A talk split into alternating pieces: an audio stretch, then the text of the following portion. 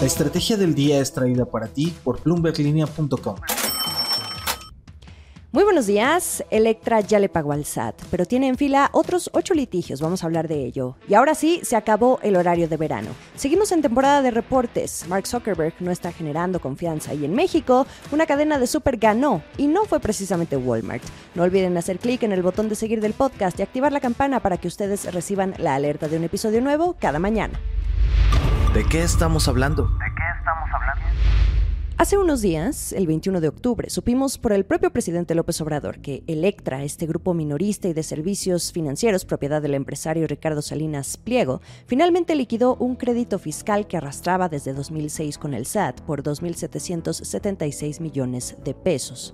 Durante todo este año, incluso hubo un ir y venir en declaraciones entre la ex jefa del SAT, Raquel Buenrostro, y el equipo de comunicación de Grupo Salinas, el conglomerado del que Electra forma parte. Finalmente se pagó este crédito fiscal. No sabemos oficialmente cómo se dio la negociación ni las condiciones.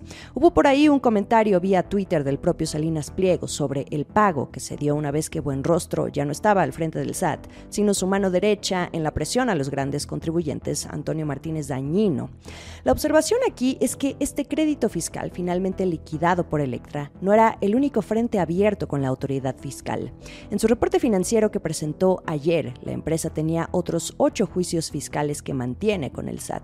En Bloomberg Línea publicamos que siete de los ocho juicios fiscales que continúan activos consideran un monto total de más de 13 mil millones de pesos, mientras que uno de los créditos fiscales considera 18 mil 445 millones de pesos. Este podría reducirse si la empresa paga cuatro de sus otros adeudos.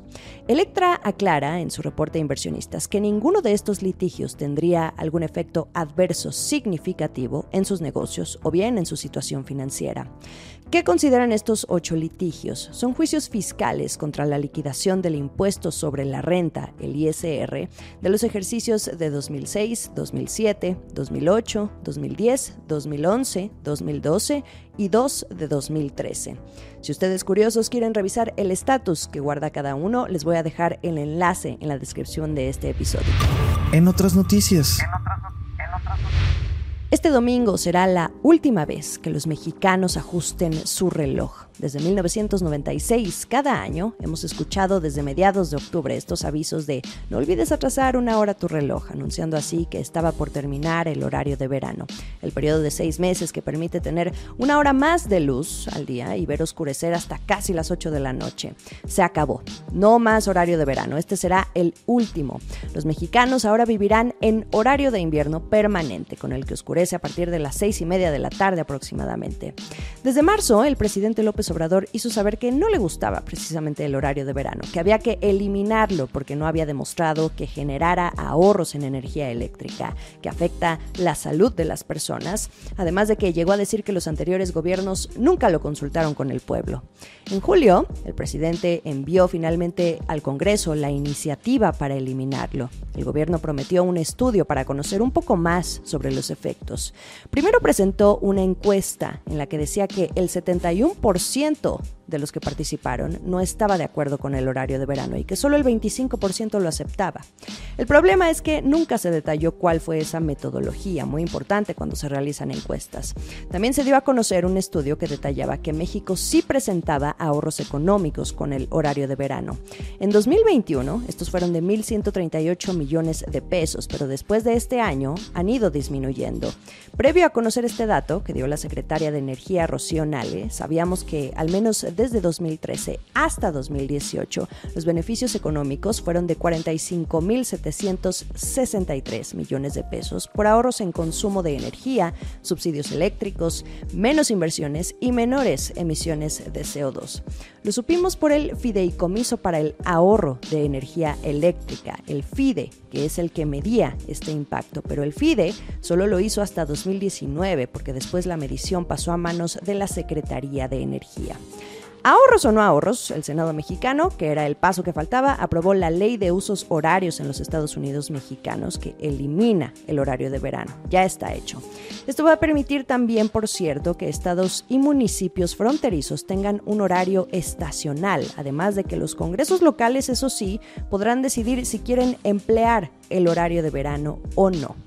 Qué pasará con los mercados bursátiles y el horario entre México y Estados Unidos con la apertura de los mercados? Bueno, Bloomberg Línea en este proceso llegó a consultar a analistas del sector durante todo este proceso de discusión y ellos no ven grandes implicaciones. Mientras Estados Unidos siga cambiando entre horario de verano y horario de invierno, el mercado mexicano deberá adaptarse a la apertura y los cierres de mercados.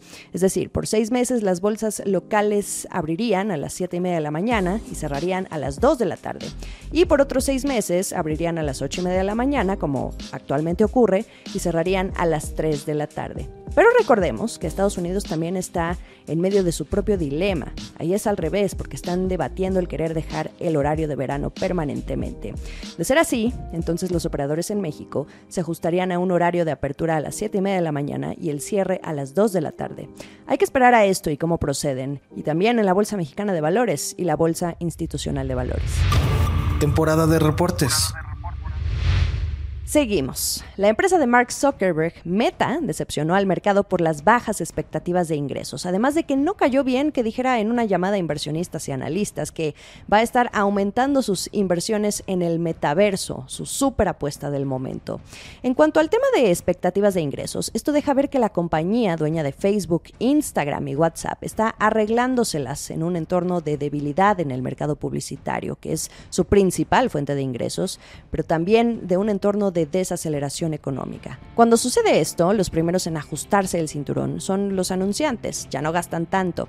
Así que Meta está viendo ingresos en 30 mil millones de dólares lo que resta del año, el cuarto trimestre, pero esto es debajo del estimado de 32 mil 200 millones de dólares que veían los analistas. Las acciones de Meta se desplomaron más de 12% en After Hours el miércoles. Según datos de Bloomberg, esta acción en lo que va del año ya ha caído 55% hasta el cierre del miércoles. También ya se cumplió un año desde que Facebook, como se le conocía antes a esta empresa y en toda su historia, un año desde que cambió su nombre a Meta, que ahora es la matriz. Desde entonces, desde hace un año, la apuesta es el metaverso, estos lugares de reunión alimentados por la realidad virtual y a los que Mark Zuckerberg les tiene mucha fe. Él cree que ahí está el futuro del trabajo y de la comunicación. El problema es que mientras se concentra en ello y esto se vuelve una realidad, pues sus productos, que son Facebook, Instagram, WhatsApp, no están generando esos millones de dólares deseados o que se veían antes, también ahora con más competencia, por ejemplo, por parte de TikTok. Facebook e Instagram, sobre todo, deberán seguir siendo más competitivos y relevantes para los usuarios a medida que hay más competencia en las redes sociales. Y solo así, Meta podría generar los ingresos necesarios y Mark Zuckerberg podría darse el lujo de financiar este proyecto y este sueño que tiene del metaverso. El último sorbo. Y en México, Chedraui to the Moon. Sus acciones repuntaron más de 9%, alcanzando nuevos máximos históricos. El miércoles, esto tras dar a conocer sus resultados del tercer trimestre, fueron mejor a lo esperado.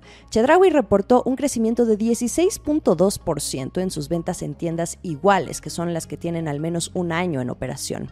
Relevante si consideramos el entorno de alta inflación. Antonio Chedraui, el director general, presumió que la estrategia de precios bajos se vio reflejado en su el reporte fue calificado como muy superior a las expectativas, por ejemplo, por la directora de análisis en Intercam, quien es Alejandra Marcos. Las ventas crecieron 23.5%, aunque hay que decir también impulsadas por Smart and Final, esta cadena que adquirió Chedraui el año pasado en Estados Unidos. ¿Cómo le fue a la competencia? Stephanie Suárez hizo un comparativo publicado en Bloomberg Línea, lo pueden ustedes ver en pantalla. Walmart de México, la cadena reinante en el país, reportó un crecimiento de 11% en las ventas de tiendas con al menos un año en operación, mientras que Soriana, las ventas subieron 6.6%. Jueves, sigamos el resto de la información a través de bloomberglinea.com. Que sea un gran día. Esta fue la estrategia del día, escrito y narrado por Jimena Tolama, producido por Arturo Luna y Daniel Hernández. Que tengas un día muy productivo.